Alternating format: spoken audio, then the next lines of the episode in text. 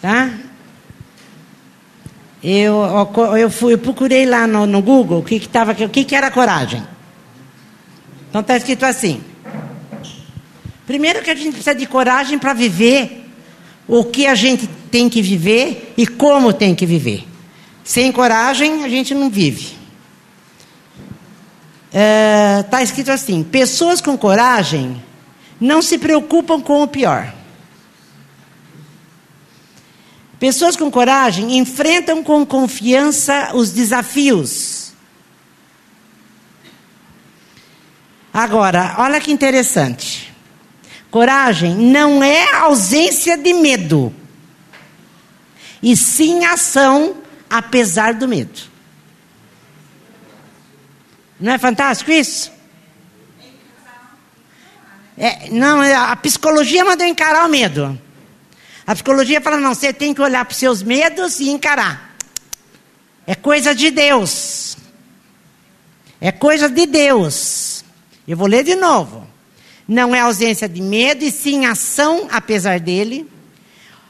A pessoa corajosa enfrenta com confiança os desafios. Pessoas com coragem não se preocupam com o pior. E eu preciso de coragem para viver o que e como viver. Tá? Por que, que eu estou falando isso? Porque lá em Apocalipse, vamos lá. Nós vamos passear na Bíblia hoje. Mais ou menos. Não muito. Apocalipse 21. Não sei se você vai gostar da boa notícia. Fala assim. É, oito. Aqui na, na, na, na, na mensagem não está assim. Mas é assim que está escrito em todas as outras. Aqui está como indiferente. Eu não sei por que, que ele relacionou indiferença, eu não consegui fazer essa relação com coragem. Ele pôs assim: os demais, os covardes, ou aqui está escrito indiferentes, os descrentes, os degenerados, os assassinos, os comerciantes de sexo, os feiticeiros, os idólatras e todos os mentirosos, ao lago de fogo e enxofre, a segunda morte. Porque ele no começo está falando assim: olha, está feito, eu sou o Alfa e o Ômega, sou o A e o Z, sou o princípio e o fim. Da fonte de água viva darei aos sedentos, os vencedores vão herdar tudo isso. Eu serei Deus para eles, e eles serão filhos e filhas para mim. Quer dizer, aqueles que são sedentos, que me querem, estou lá. Deus está falando que é Deus para nós. Mas, para os demais, os covardes, os descrentes, daí ele faz uma lista. Eu não quero falar da lista. Engraçado, vocês perceberam que o primeiro da lista está o covarde? É o primeiro da lista. Ele fala que os, os covardes vão arder no fogo de enxofre.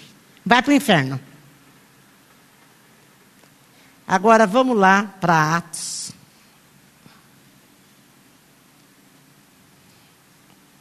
capítulo 5. Capítulo 5. Atos, capítulo 5. Ele faz a lista dos que vão, não vão viver a glória de Deus. E o primeiro da lista é o covarde. Palavra séria, né, gente? Pesada, né? Mas o Deus da Bíblia é assim, ele é sério. Ele discrimina tudo direitinho para depois não falar lá, chegar lá ele vai falar, nós vamos falar, não, o senhor me enganou. Não, ele não engana não, ele é, ele é taxativo, tá? Então aqui em Atos, capítulo 1, primeiro, 8. Atos 1, 8, mas deixa o dedo lá no, no 5. Olha o que, que ele fala. Atos 1, 8, ele fala assim, ó. Vocês vão receber o Espírito Santo, e quando ele vier, vocês serão minhas testemunhas em Jerusalém, por toda a Judéia e Samaria e até mesmo nos confins da terra. E está falando: olha, eu vou embora, vocês vão formar a igreja e vocês vão ser minhas testemunhas. O que, que a testemunha faz? Atesta a verdade, atesta aquilo que viu, atesta aquilo que sabe, atesta o que é para testar. Senão não é testemunha, né? Às vezes tem falsa, mas ele estava falando que nós seríamos as testemunhas. Esse, então, é um chamado de Deus para nós. Gente, a igreja primitiva, a igreja no Novo Testamento, até nos primeiros 300 anos da igreja, houve muita perseguição. A igreja não podia falar que era cristão. Você não pode falar que você é cristão porque eu te persigo, eu te mato, eu te jogo para as feras. Todo mundo sabe da, da, da, da, o quê? dos mártires da igreja. Jogavam para as feras comer, pra, espetavam, a, formavam uma, uma avenida. Vocês devem ter assistido Cuvades, lembra do filme? Eles faziam uma avenida de homens, todos crucificados. Todos crucificados para, para lá em Roma, quer dizer, em Jerusalém, pelos romanos, pelo Império Romano e eram perseguidos, não podia falar eu sou de Cristo, eu, eu não posso testemunhar aquilo que eu vi, porque eram perseguidos. Não podia. Isso, a igreja, então, começou embaixo de muita perseguição. Isso não é a Bíblia só que fala, é a história, a história mundial. A história mundial conta que os cristãos eram perseguidos. E mesmo assim, Jesus deixou um recado: vocês serão minhas testemunhas. A gente cresce achando que Deus existe para fazer meus caprichos e fazer eu não ter problema nenhum na vida. E engraçado que Jesus chama esses discípulos e falam assim: vocês vão ser minhas testemunhas, sabendo que ia ter perseguição, porque Jesus era onisciente e sabia de todas as coisas que vinham acontecer. Então o chamado para que, que era mesmo? Eu preguei isso domingo passado, é continuação do domingo passado. O chamado é para sofrimento. O chamado é para luta. O chamado é para uma vida trabalhosa, de coragem. Homens de Deus são cheios de coragem. O chamado de Deus para nós é que nós sejamos corajosos, arregaça a manga e vai viver o que tem para viver. Como é que era que eu li lá? Que coragem. Eu preciso de coragem para viver o que e como viver. Não foi o que eu li? Vocês acharam bonito, né? É lindo, é lindo. Então eu preciso de coragem para viver a vida que Deus falou. Vai lá ser testemunha a meu respeito. Vocês vão ser minhas testemunhas. Em casa, fora de casa, em toda a Judéia, até os confins da terra, se for necessário. Mesmo que você vá para Guiné-Bissau, que está tendo perseguição, que você vá para qualquer país lá da janela 10 para 40, que existe uma faixa de, no mundo que é onde é extremamente proibido até pensar em Cristo. Lembra que o Ari contou que quando ele começou a trabalhar com a Quairós, que é uma agência missionária, ele foi para lá, para um lugar que ele falou, eu não posso falar o nome, e que cada três pessoas iam se reunir no deserto para falar de Jesus e voltavam? Só de três em três. Vai três lá e volta. Amanhã pega mais três, vai em outro lugar e volta. E aqueles que nem podem ter Bíblia? Que cada um recebe uma folha da Bíblia. Daí fica orando, Senhor, faz ele ler logo, saber logo, porque eu preciso ler a continuação. Eu preciso saber o que vem depois dessa folha que, que caiu na minha mão. O que, que vem depois disso que caiu na minha mão? E a gente, eu tenho, eu pelo menos, só eu. Eu devo ter, gente, sem brincadeira, umas 15 versões de Bíblia. De linguagem diferente. E que normalmente eu abro todas, eu começo a abrir as gavetas do escritório, coloco uma em cada gaveta aberta, onde eu estou lendo, para comparar as versões. E tem um país que tem uma folha. E eu só tenho a folha de João 1. Mas o que, que vem depois de João 1? Falou que ele era o verbo, ele veio, e ele veio aqui, e daí? O que, que aconteceu? Eu tenho que esperar o da folha 2 trazer para mim, porque eu dou 2, deu por 3. A gente não valoriza. A gente não faz. E o chamado de Deus é: vai lá testemunhar. Vai lá testemunhar. E daí era perseguição em cima de perseguição.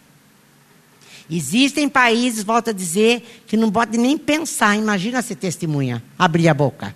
Daí aqui em João, em Atos capítulo 5,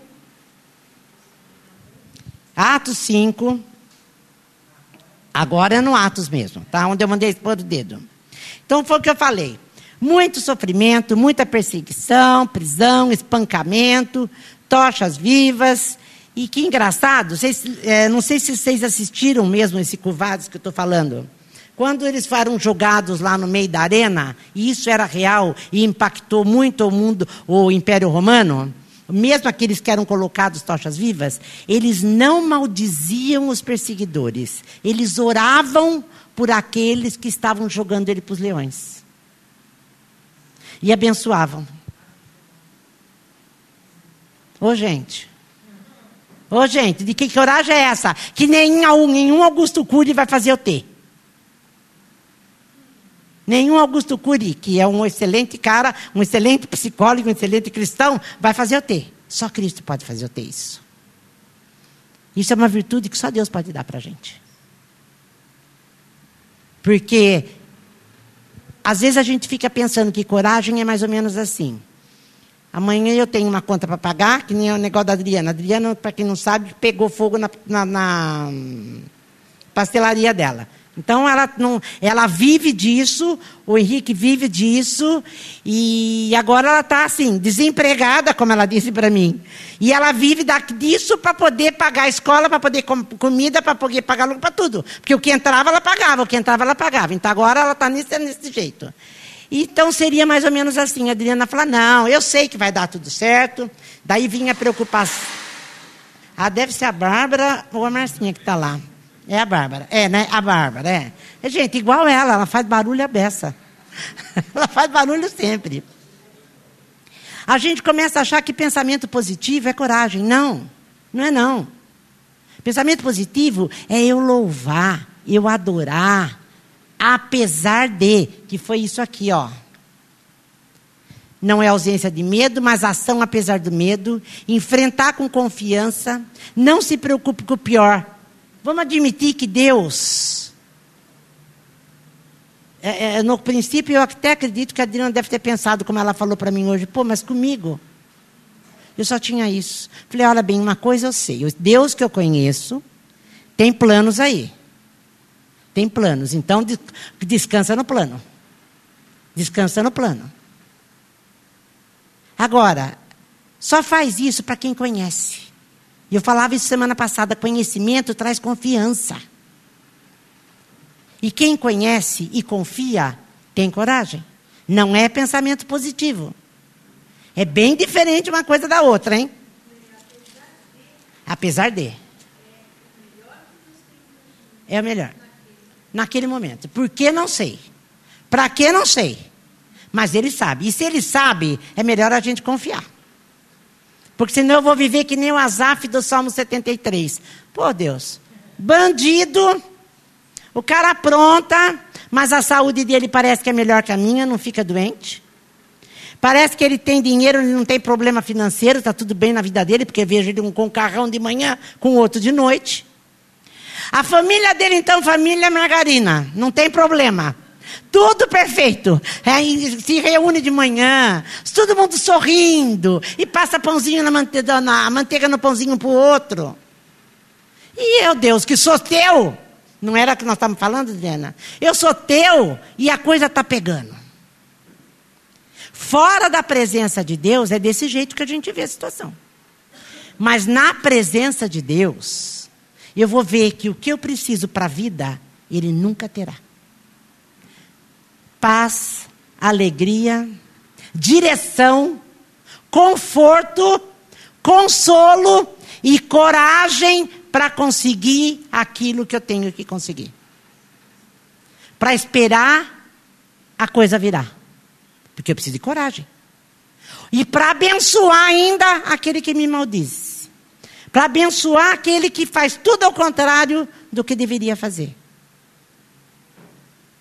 Eu estou em medo? Até tenho. Até tenho. E quando o medo chega, a gente corre para ele fala: Jesus, vem em meu socorro. Jesus, vem em meu socorro eu não quero ter medo. Eu não quero ter medo. Daí, aqui em Atos 5, que eu vou falar, viu, gente? Eu vou pregar Atos 5, não se preocupe. Vamos lá. Ah, eu vou começar no 12. Olha que coisa bonita. O trabalho dos apóstolos resultou em muitos sinais da parte de Deus entre o povo.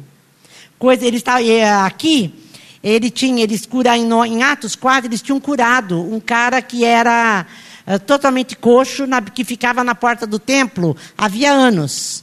Pedro estava eh, passando por lá, o cara pede uma esmola, ele fala: Eu não tenho dinheiro para te dar, nem uma moedinha, mas o que eu tenho te dou, levante e anda em nome de Jesus. E o cara começou a andar. E isso aí foi um burburinho lá no templo, na sinagoga, porque era Império Romano, mas os piores eram os sacerdotes. Daí, ele tinha acabado, eles tinham acabado de fazer esse milagre. Tinha acabado de acontecer. Daí aqui. É, havia então uma harmonia entre eles, era notável, mas ainda que os admirasse, o povo hesitava em unir-se a eles. O povo estava com medo de, de, se unir a eles, porque era perigoso se unir aos cristãos. Apesar disso, o número dos que passaram a confiar no Senhor aumentava sempre, homens e mulheres vindo de todos os lugares. Eles chegavam a deixar os doentes na calçada sob as macas, esperando que fossem tocados pela sombra de Pedro quando ele passasse. Multidões vinham das cidades ao redor de Jerusalém, trazendo os enfermos, e eles eram curados. Sentindo-se afrontados com tudo isso, o sacerdote principal, porque o sistema religioso estava perdendo adeptos, né? Estava todo mundo atrás de Pedro. O sacerdote principal e seus aliados, principalmente os saduceus, entraram em ação. Prenderam os apóstolos e os lançaram na cadeia da cidade. No entanto, durante a noite, um anjo de Deus abriu a porta da cadeia e os libertou e lhes disse: Vão ao templo e fiquem firmes. Digam ao povo tudo o que precisa ser dito a respeito dessa vida. Na outra está escrito ao autor da vida. Digam tudo o que precisa ser de, dito a respeito do autor da vida. Eles obedeceram. Entraram no templo ao raiar do dia e prosseguiram com seu ensinamento. Alheios a tudo isso, o sacerdote principal e seus companheiros convocaram o concílio judaico e mandaram buscar os prisioneiros. Ao chegar à cela, os guardas não encontraram ninguém. Voltaram imediatamente a informar: encontramos a cela trancada e os guardas nas portas, mas quando entramos não havia ninguém. O chefe da guarda e os sacerdotes ficaram confusos. Afinal, o que está acontecendo aqui? Então, alguém apareceu e disse: Os senhores sabiam que os homens que foram presos estão de volta no templo ensinando o povo? Eles tinham curado, foram presos, eles falaram assim: vocês vão ficar presos porque vocês ficam ensinando a respeito de Jesus, não é? Não é para falar de Jesus. Vocês não podem ser testemunhas, vocês têm que calar a boca. Não pode falar de Jesus. E ficaram presos à noite. Quando foram buscar onde eles estavam, não estavam na cadeia. O anjo foi lá abrir a porta, eles saíram e eles estavam de novo no templo pregando a respeito de Jesus. Ou seja, testemunhando a respeito daquele que eles estavam, que tinha ressuscitado. Porque Saduceu não acredita na ressurreição, mas eles tinham visto. Como é que eu posso falar que eu não vi? Eu vi. Contra fatos não há argumentos, né? E eles ficaram muito preocupados. Ai, tadinha. Então, né, fala assim: o sacerdote principal interrogou, acho que eu estou no 28. Nós não havíamos dado ordens escritas para que não ensinassem no nome de Jesus? E vocês não só encheram Jerusalém com o seu ensino, como estão nos culpando pela morte desse homem. Pedro e os apóstolos responderam: É necessário, desse homem era Jesus, tá? É necessário obedecer a Deus e não aos homens. O Deus dos nossos antepassados ressuscitou Jesus, a quem vocês mataram, pendurando-o numa cruz. Mas Deus os levou para as alturas, ao seu lado, o príncipe e salvador, para dar a Israel o dom de uma vida transformada e de pecados perdoados. Perdão e salvação. Nós somos o quê? Testemunhas. Pedro falou para a cúpula da religião, que, que inclusive foram eles que mataram Jesus. Nós somos testemunhas, justamente o que eles não podiam ser. Somos testemunhas dessas coisas. O Espírito Santo que Deus concede aos que eles obedecem confirma cada detalhe. Quando ouviram isso, as autoridades ficaram furiosas, quiseram matá-los ali mesmo. Mas um dos membros do concílio interferiu. E um fariseu chamado Gamaliel, mestre da lei de Deus e honrado por todos, ele ordenou que os homens se retirassem da sala por um momento e fez esse pronunciamento. Caros israelitas, cuidado com o que. Ele não era cristão, ele não tinha testemunhado da verdade, mas era um sábio. Caros cristãos israelitas, cuidado com o que pretende fazer a esses homens. Não faz muito tempo, Teudas fez grande estardalhaço, alegando ser alguém, e conseguiu 400 seguidores. Foi morto, seus seguidores foram dispersos e nada aconteceu. Pouco tempo depois, na época do censo, Judas, o galileu, apareceu e arrebanhou alguns homens. Ele também fracassou e os seus seguidores se despertaram por toda parte. Portanto, digo a vocês: tirem as mãos desses homens, deixem-nos em paz. Se o projeto deles é meramente humano, irá fracassar. Mas se é de Deus, não há nada que possamos fazer. É melhor que vocês não sejam flagrados lutando contra Deus. Os, o argumento os convenceu. Eles chamaram os apóstolos de volta. Após mandarem açoitá-los, açoitá-los, eles os advertiram a não falar o nome de Jesus e os expulsaram dali. Os apóstolos saíram do concílio exultantes. Eu grifei muito forte isso aqui. Eles saíram do concílio exultantes, alegres, por terem a honra de serem maltratados por causa do nome, por causa de Cristo e não perderam um minuto sequer. Dois pontos. Todos os dias estavam no templo e nas casas ensinando e pregando a respeito de Cristo Jesus. O que, que a gente faz com essa história? Você está proibido de testemunhar, mas eu fui chamado para ser testemunha, mas você não pode. Mas eu vi, não pode, porque senão você vai apanhar. Apanha. Então agora vocês apanharam, não vai falar mais, tá? Saíram da cadeia e foi fazer o quê? Direto falar. Daí eles chegaram lá para peitar, isso que Pedro falou para ele. Gente, nós precisamos de coragem para falar isso, ó. É necessário obedecer a Deus e não aos homens. Sabe, nós estamos vivendo numa época que a gente não tem coragem nem de ir contra os nossos filhos. Porque meu filho vai ficar contra mim. Eu vou entristecer meu filho, ele vai ficar contra mim. Nós não temos coragem de ir contra o meu irmão. Meu irmão está andando errado, está fazendo aquilo que vai quebrar a cara. E eu não tenho coragem de chegar para ele e falar: cuidado, porque o cara vai ficar bravo contra mim e não vai ser mais meu amigo. Nós perdemos a coragem nos relacionamentos. Nós perdemos a coragem de enfrentar a pessoa e falar: escuta, olha o que você está fazendo com a tua vida. Se até com filho, Gente, as famílias estão desmoronando por quê? Porque está faltando coragem no, no meio da família. Ninguém quer, ninguém quer enfrentar problema. Ninguém tem coragem de pegar o outro e falar o que o outro precisa ouvir. Ele precisa ouvir. Ele precisa ser. Alguém tem que testemunhar para ele. Jesus veio para você mudar de vida. Você não pode mais continuar desse jeito. Pedro teve muita coragem para enfrentar e falar: é importante obedecer a Deus e não aos homens. Parece pouco. Ele estava apanhando. E, gente, além de apanhar, era em público. E a humilhação. Além de apanhar e muito, todo mundo via. Eles apanhavam e continuavam. Apanhavam e, continu e continuavam. É aquilo que eu falei. A coragem faz eu ser aquilo que eu devo ser. O que, que Jesus chamou para ser mesmo? Testemunha. Como é que você continua falando? Ué, eu tenho que testemunhar aquilo que eu vi. Eu vi ele ressuscitar. Ele é filho de Deus. Eu vi ele ressuscitar, que é o que ele fala. Nós somos testemunhas dessas coisas. Daí ele fala: O Deus dos nossos antepassados ressuscitou Jesus a quem vocês mataram pendurando numa cruz. Mas Deus os levou para alturas ao seu lado. O príncipe e salvador. Tem versão que falou capitão da nossa fé. Tem versão que falou príncipe da nossa fé. Tem versão que fala o autor da nossa fé. E tem versão que fala é o herói da nossa fé.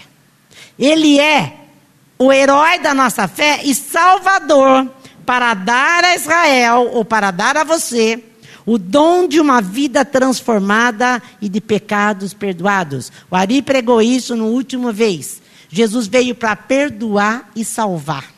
Senão você vai morrer miseravelmente salvo. Você vai viver aqui, vai para o céu, porque você, é, pela fé você creu que precisou de Jesus. Mas a tua vida aqui não tem nenhuma alegria, não tem paz, você vive com medo, você vive temeroso, você fica com medo do dia de amanhã, vai, ai, acho que vai chover muito, eu vou, vou pegar uma tempestade que não vai dar para sair. Tudo você tem medo. Você não tem confiança. Você não tem autoridade. Você não, é como eu falei, tem família que está desmantelando porque você não consegue nem peitar teu filho. Outro dia eu fui para Campinas, que era aniversário do Dani, quase que eu contei para vocês isso. Falei, Dani, você precisa voltar para a igreja. Ah, amanhã eu tenho relacionamento com Deus. Eu falei, eu acredito. Lógico que você nasceu na igreja.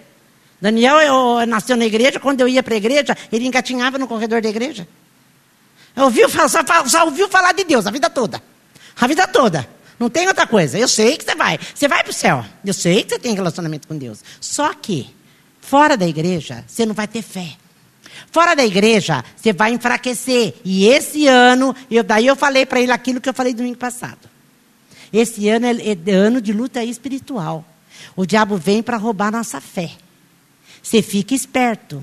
Falou, não, pá, pá, pá. começou aquele jeito, né? Eu falei, bom, tem uma coisa, filho. Ou você vai ter um encontro com Deus, ou você vai ter um encontro com o diabo. Não tem jeito, não tem caminho no meio. Não, ah, vocês querem que eu seja bonzinho? Fala, não, não é bem assim. É assim sim. Ou eu estou com Deus, ou eu estou com quem? Com o diabo. Não tem meio tempo. Não tem. Não tem. Isso quer dizer que ele não é de Deus? Não, ele é. Eu sei que ele é. Eu sei que ele confia em Jesus Cristo. Só que ele não tem vida com Jesus. Ele está miseravelmente salvo. Uma vida fútil, vazia, preocupado, estressado, a vida dele é de, do emprego, ele vai escutar, não vai escutar isso nunca. Do emprego para academia, da academia para casa. Gente, opa, vai fazer 40 anos e. e, e, e o que, que tem dentro dele? Não criei filho para isso. Isso é miseravelmente salvo. Um dia eu vou encontrar com ele no céu, vou, e eu sei que ele aceitou Jesus na vida dele. Eu sei disso. Mas não basta. Ele vai continuar naquele buraco, como Maria dizia, sem força para sair do buraco. Uma vida miserável no buraco. Ó oh, céu, ó oh, mar. Ai, que coisa chata, cinza, não tem cor. Mas um dia vai para o céu, vai. É isso que você quer da vida? Se é isso que você quer da vida, esse discurso não é para você. Mas eu acredito que não é o que a gente precisa ouvir. Tá? Coragem é eu poder falar para vocês aquilo que Jesus veio fazer, que é o que Pedro e os discípulos fizeram. Não me importa se eu vou apanhar, não importa se vai me jogar para fera, ainda saio contente porque sofri por causa de Jesus. Opa, o meu mestre, o meu herói da fé, o meu autor da fé, o meu capitão da fé, passou tudo isso, por que, que eu não eu, eu tenho que ficar livre? Eu não estou dizendo que Deus te chamou para você ser jogado para fera. Não vai, não é isso que eu estou dizendo. Vocês estão me entendendo, né? Você é inteligente para entender isso. Não é isso que eu estou dizendo. Eu estou dizendo que a vida vem cobrar de você um monte de coisa, que se você não for testemunha de Jesus, você vai se vender para o lado de lá, e quando você vê, você já está no buraco. É? Josafá e Acasias. Gente, essa coisa, é, como é que eu vou falar? Ser testemunha, esse chamado para viver, porque quando você é testemunha, você incorpora isso. Não, como é? Conta fatos, não argumentos. Eu vi. Ele morreu, mas ele ressuscitou três dias depois. Ele provou para mim que ele veio fazer aquilo que ele veio, que ele era. Então, é a única coisa que eu tenho para falar na vida. É a única coisa que eu tenho para falar na vida. Deu para entender? É isso que eles estão falando. Saíram de lá. De novo e de novo. A terceira vez. E ainda saíram exultantes por terem a honra de ser maltratado por causa do nome. Ele se considerou digno de sofrer afronta. E às vezes, alguém me trata mal e eu já fico. O cara apanhava ainda ficou feliz. Eu estava lá na cozinha pregando e eu falei, gente, cada um dá o que tem.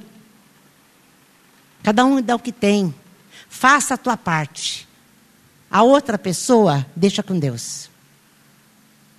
Seja testemunha de Deus. Seja testemunha. Viva aquilo que você sabe. Viva aquilo que você tem aprendido. Isso é coragem. Para isso você tem que ter coragem. Porque você desafia o mundo, você desafia os seus relacionamentos, mas a pessoa precisa ver, ouvir, senão ela vai morrer no buraco. Eu costumo dizer que tem gente que não ama o outro. Porque é mais fácil eu deixar a pessoa fazer o que quer, viver do jeito que quer, só comer o que quer, por exemplo, porque dá um trabalho desgraçado você ficar mostrando para ele que ele está errado, que aquilo não está fazendo bem, que essa comida não é o suficiente, ou que ele está vivendo de uma maneira errada. Então continue no buraco, vai. É mais fácil para mim, mas eu continuo te amando. Continuamos juntos.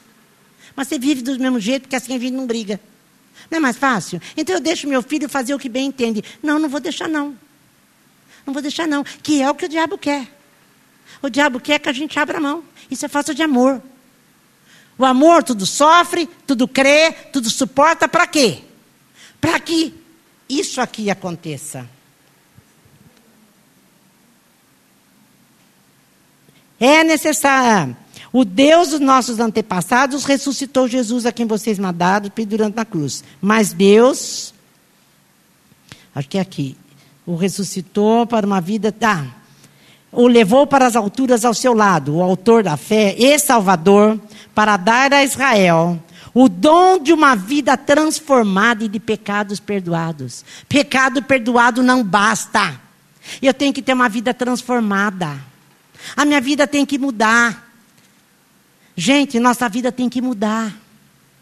Senão nós vamos ficar uma vida miserável miseravelmente salvo. Eu vou estar bem se as coisas estão bem. Eu vou ficar feliz se tudo estiver certo. Eu vou ser refém das circunstâncias. E que aí, que, qual é a liberdade que a gente diz que Jesus veio trazer em nós? Ah, mas a coisa não foi como eu queria. Eu não sei o que, que Deus tem que estar planejando, mas vamos lá. Coragem para lutar, coragem para viver, coragem para o dia seguinte. Eu não sei como é que vai ser, mas eu sei que Deus está comigo, então eu confio no caráter de Deus, isso é fé. Eu confio que Deus não vai me deixar perecer no deserto. Hoje eu falava isso para Silvana. A gente imagina que está no deserto e que a nossa vida vai ser deserto sempre. Não. Todo deserto tem começo, meio e fim. Toda luta tem começo, meio e fim. Lembra do domingo passado que eu falava? É, é, não, não, não, fica preocupado, o Pedro não era nem preocupado a palavra, ou não fica nervoso, não fica se achando pior, enquanto você estiver passando por essa luta. Lembra? Vai ser por um pouco tempo. Vai ser por pouco tempo. Tem um período. Só tem um período. Tem começo, meio e fim. Passa. Vai passar e você vai sair disso muito mais fortalecido, muito mais renovado, muito mais firmado. E como é que era o outro verbo? Inabalável. Eram quatro coisas que ele disse que faria.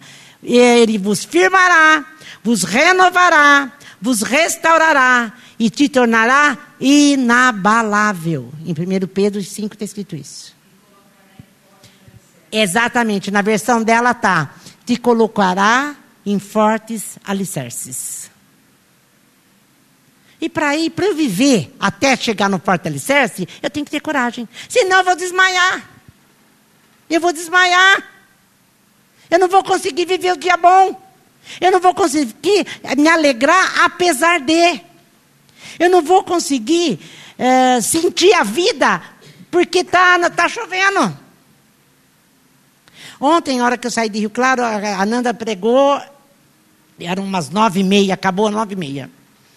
Uma chuva, mais uma chuva. E eu estava com o carro da minha sobrinha, né? quer dizer, eu estava com ela, né? E ela nunca dirigiu à noite, muito menos na chuva, morria de medo. Falei, Pati, senta aí vamos embora. Eu preciso ir embora.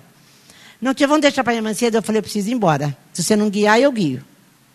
E eu falei, e ela falou, mas como é que está a sua cobrinha nos olhos? Para quem não sabe, eu, eu desloquei minha, meu vítreo. Então tem uma teia de aranha que faz assim e que faz assim. Que faz assim e que faz assim. Então, de vez em quando, ela corre no meu olho.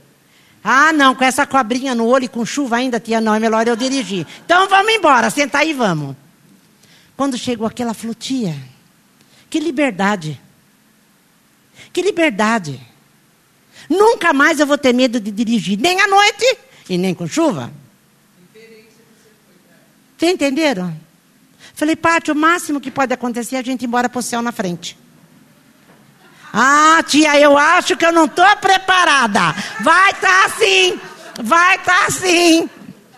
Vai estar tá assim. Daí nós paramos, tomamos um suco de milho no, no, no, no grau. Falei para ela: Bom, pode até ser com suco de milho e sem suco de milho. Não, tia, não. Mas chegamos em Campinas, parou a chuva e viemos numa boa. Tudo bem, cheguei aqui uma hora da manhã, mas glória a Deus. Vocês deram para entender? O que, que poderia acontecer comigo? Ir para o céu, pronto. Acabou. Acabou. Deu para entender isso? É disso aqui que eles estão falando. Para viver a vida cristã naquele tempo, ou eu tenho coragem, ou eu vou desmaiar. Vamos lá para Hebreus 12.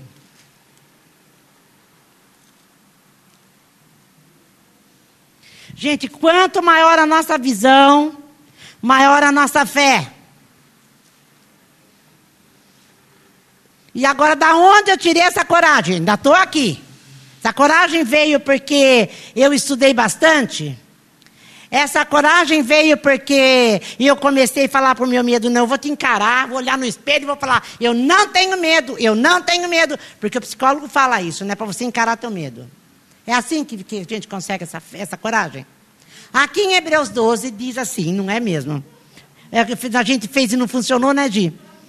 Aqui em Hebreus 12 fala assim: percebem o que isso significa? Ele, no Hebreus 11, ele está falando dos heróis da fé. Herói, por que, que é herói mesmo? Porque tem coragem. Todo herói é corajoso, né? Para quem eu adoro filme de épico. Eu adoro o filme dos deuses romano, é, grego, romano, Hércules, sabe aquelas coisas? Xena, eu adoro aquilo. E todos corajosos. Eles não têm medo, não. Agora, eu lembro que quando eu era criança, eu tive um pai que me dava essas coisas para ler, talvez me preparando para ter coragem na vida. Não funcionou muito, porque se não fosse Jesus eu não ia ter coragem. Mas hoje, a gente nem dá esse tipo de literatura para filho, não. Né? A gente acha muito pesado essas coisas, a gente não faz isso. Olha aqui. Percebe o que isso significa?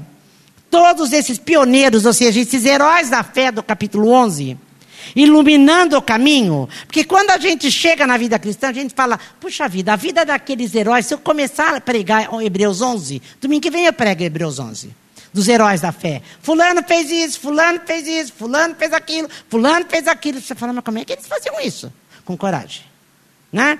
E daí ele vem falar, daí eu olho e falo, puxa vida, é isso que era testemunha, hein? A ponto de dois mil anos atrás aconteceu. Às vezes até seis, dez mil anos, no caso de Moisés, de Abraão. Está escrito aqui, está registrado para nós. Testemunha de oito mil anos atrás, falando comigo hoje. Por quê? Porque foram tão corajosos, confiaram tanto em Deus, que esperaram e receberam a promessa. E daí fala capítulo 11 inteirinho, maravilhoso. Daí ele fala: todos esses pioneiros iluminando o caminho, todos esses veteranos nos encorajando. Você não tem coragem quando você olha para a vida do outro e acha, puxa vida, se o outro conseguiu, também vou conseguir, né? Significa que o melhor a fazer é continuar. Significa que o melhor a fazer é continuar livre dos acessórios inúteis, comecem a correr e nunca desistam. Nada de gordura espiritual extra, nada de pecados parasitas. Mantenham os olhos em Jesus, que começou e terminou a, a corrida de que participamos. Observem como ele fez, porque ele jamais perdeu o alvo de vista, aquele fim jubiloso com Deus. Ele foi capaz de vencer tudo pelo caminho, a cruz, a vergonha, tudo mesmo. Agora está lá, num lugar de honra, ao lado de Deus. Quando se sentirem cansados no caminho da fé, ou desanimado, ou achando que você não vai conseguir, tendo, desmaiando mesmo da fé, porque a tribulação que a gente estava falando é muito, é muito mesmo. Tem dia que se não for Jesus a gente desmaia. Então, o dia que você estiver desse jeito, lembrem-se da história dele. De quem? De Jesus. Da longa lista de hostilidade que ele enfrentou. Será como uma injeção de adrenalina na nossa alma. Ele está falando: olha para Jesus, que é o herói da nossa fé, e tenha coragem. Você só vai ter coragem quando seus olhos estiverem colocados em Jesus. O Duda é atleta, sabe do que eu estou falando. Na, na, numa corrida, tem aquelas raias, mesmo na piscina, né? Tem aquelas raias lá que você tem que chegar na frente. Se você começar a se distrair com a mulher de biquíni lá na outra raia, você não chega lá. Você para. Não é verdade? Você perde o foco. Agora, quando você olhar lá, falar, é lá que eu tenho que chegar. Que nada pode te distrair. Você viu que ele falou? As gorduras extra foi se desfazendo. Quer dizer, aquilo que me segura nessa corrida, eu tenho que me, me abandonar. Não, eu sei que isso vai me distrair, então eu não quero. Aquilo outro também me distrai, também não quero eu vou chegar lá. E chega. Daí você corre e chega. Ele está falando, quando você coloca o seu alvo é Jesus Cristo, ser como Jesus, que suportou tudo e venceu, o que te resta? Vencer. Você vai vencer a corrida. Ele te enche de coragem. Os olhos postos em Jesus. É aí que a gente adquire coragem. É aí que eu e você vamos ter coragem. Agora, gente, tem gente que vai ser chamado para ser mártir, não é para todo mundo. A Nanda dizia isso ontem, porque lá em Apocalipse diz que a igreja vai ser perseguida de novo. E nós estamos vivendo o tempo do fim. Hoje ainda falei, você achou, Silvana, a praia com neve? Você viu? É, teve um. 500 anos atrás, teve um profeta, que eu não sei o nome dele, é um italiano. É, né? É, era um italiano. Ele profetizou que o dia que chovesse, neve, que tivesse neve na praia e tocar por duas vezes, o fim estava próximo. Foi ontem ou antes de ontem. Nevou no sul da Itália, na praia. Dois dias. E ele falou há 500 anos.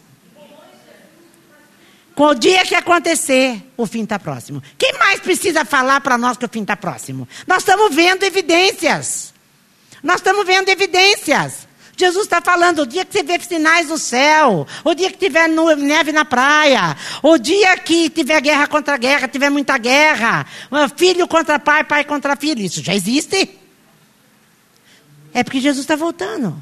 É o fim, nós estamos chegando no fim. E nós temos de muita coragem. Porque vem luta aí, gente. Vem luta e vem luta espiritual. A luta espiritual é na nossa mente. Ah, não é bem assim. Não é tudo isso, não. Não, não vai ser desse jeito. O diabo vem roubar a nossa fé. E se ele roubar a minha e a tua fé, nós nunca vamos ter coragem para correr a corrida que nos está proposta. Eu vou ser aquele atleta que vou parar nos primeiros 10 metros. Vou parar miseravelmente salvo. Vou até para o céu, mas não vou viver a vida que me foi proposta. Ele chamou a gente para ser testemunha. É tempo da gente pregar com a boca, falar, falar, falar. O Josemar Bessa, ao contrário de Agostinho, ou de Francisco de Assis, porque Francisco de Assis ou Agostinho, porque tem gente que fala que é um outro, tem gente que fala que é outro. Ele falava assim: pregue se necessário use palavras, lembra? Daí o Josemar Bessa diz assim: não, testemunha tem que falar. Romanos 10 diz que a pregação vem pela palavra de Deus. Eu tenho que falar. É tempo de a gente falar, tem um outro. Jesus, o príncipe, o capitão, o herói veio, sabe para quê? Para perdoar os teus pecados e salvar você da vida que você está vivendo. Tem um outro jeito de você viver, tem um outro jeito da sua família ser, tem um outro jeito. Tem um outro jeito de você trabalhar, tem um outro jeito para que haja eh, saúde na sua casa, para que haja saúde onde você trabalha. Tem um outro jeito: perdão e salvação. Perdão e salvação. Mas para isso eu preciso olhar para Jesus. Porque se eu olhar para Jesus, eu vou ter coragem. A despeito do medo. Isso quer dizer que nunca mais terei medo só porque você quer. O diabo vai levantar mais medo amanhã, amanhã cedo. Amanhã cedo. Mas ora, cara, com medo ou sem medo eu vou. É o que fez minha sobrinha ontem. Não, tia, por você eu vou, vamos embora. Vamos. E ela me agradeceu. Nunca mais vou ter medo da chuva e nem de dirigir à noite. Bobagem, né, gente? Bobagem, né? Ainda mais eu que vou e volto direto sozinha. Sempre foi. Vocês entenderam isso? É tempo disso. Agora com a cobrinha, então, mais ainda. E eu só não fui porque meu carro não está bom. Não, meu carro não está bom. Então, em nome de Jesus, é tempo de levantarmos e cumprir o nosso chamado. Atos 1,8, vamos voltar lá.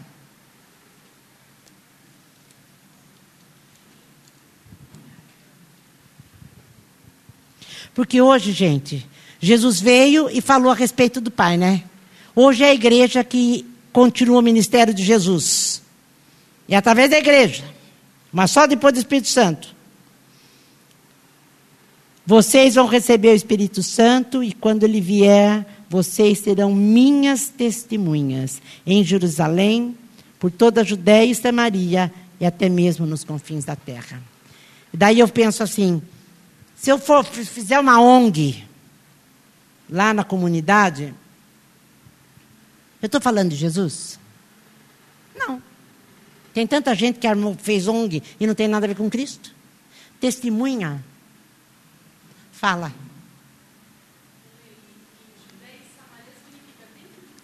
E fora de casa. Dentro de casa e fora. E confins da terra é para você ir. Tem gente que pula esse dentro de casa. Só vai para o confim da terra. É tão mais fácil pregar no confim da terra, porque, gente, o pior lugar para a gente pregar é dentro de casa. Porque, que nem eu falei, eu preciso de coragem para enfrentar meu filho, falar: você está errado, eu não concordo e não vou dar. Você está errado, eu não concordo e você não vai ter. Eu, você está errado, eu não concordo e você vai ouvir. Você precisa de coragem, porque ele vai virar a cara para você, ele vai falar que você é injusto, que você é um quadrado, que você é radical. Sou. Sou, eu vou testemunhar daquilo que eu sei. Eu tenho quase 70 anos, eu já vivi muito mais do que você, eu sei do que eu estou falando. Eu sei do que eu estou falando. Ah, mas não é bom? Não é bom, mas você vai ouvir. É o único jeito. Você, nós fomos chamados para testemunhar sobre aquele que veio para perdoar os meus pecados e para mudar a nossa maneira de viver. Perdão e salvação. Não preciso mais viver como eu vivia. Eu preciso agora que Jesus nos encha e dê para nós um estilo de vida novo. Amém? Vamos levantar. Deixa eu ver se eu pulei alguma coisa. Coragem para mudar, é isso mesmo, Gi. Aliás, tem que ter, né, bem? Ele falou é, eu, li isso aqui hoje. Estrela é diferente de herói. A estrela, as estrelas, que elas não. Primeiro que elas não falam aquilo que precisa ser falado. Primeiro ela vai perguntar o que, que o povo precisa, quer ouvir para que ela continue brilhando. O herói não, o herói vai e faz aquilo que tem que ser feito. Outra coisa, o herói está sempre sozinho, a estrela está sempre acompanhando. E o herói, ele não faz porque ele foi obrigado a fazer, ele faz por livre e espontânea vontade. Eu vou dar a minha vida, ninguém, ninguém tirou de mim. Jesus disse isso. Ninguém tirou a minha vida de mim. Eu me ofereci para salvar a humanidade. Fui eu que me ofereci. Essas coisas faz toda a diferença. Agora, gente, aquilo que Pedro falou, né? Eu já falei vou falar de novo. Vou obedecer a Deus e não aos homens. Não tenha medo. Ou seja, tem, pode até ter medo, mas tenha coragem para enfrentar os homens. Tenha coragem para falar aquilo que você testemunhou, porque você foi levantado para ser testemunha. Em nome de Jesus. Senhor, eu sei que tem dias que essa corrida que me foi proposta, eu estou quase desmaiando na fé e parece que não tem fim essa corrida. Então, Senhor, vem limpar os meus olhos, vem limpar, Senhor, para que eu continue olhando para o Senhor, que eu continue olhando para o meu alvo, que é Jesus Cristo. E amparado pelas testemunhas que andaram antes de mim, que, que é aquilo que eu acabei de falar de Hebreus 11. Tem uma galeria de heróis, uma galeria de homens e mulheres que tiveram coragem para viver como o Senhor disse. Isso faz com que eu tenha confiança no teu cuidado. Faz com que eu tenha confiança que naquilo que o Senhor falou, o Senhor vai fazer. Que eu tenha confiança que aquilo que foi planejado para mim vai até o fim. O Senhor não vai mudar de ideia. Não é porque eu pisei na bola que o Senhor vai mudar de ideia. É mais ou menos como Pedro aprendeu lá no JV, que apesar de nós, o Senhor não vai desistir de nós. O Senhor continua investindo para que eu tenha um outro tipo de vida. Olha para o buraco e fala: Filho, eu vou entrar aí no buraco com você, se você quiser. E vou mudar e te dar força para sair do buraco.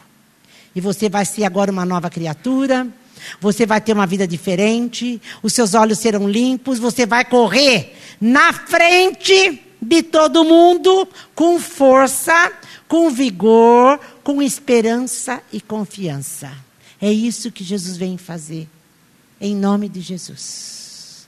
Em nome de Jesus. Os dias são maus? São. Coragem. Coragem. Coragem.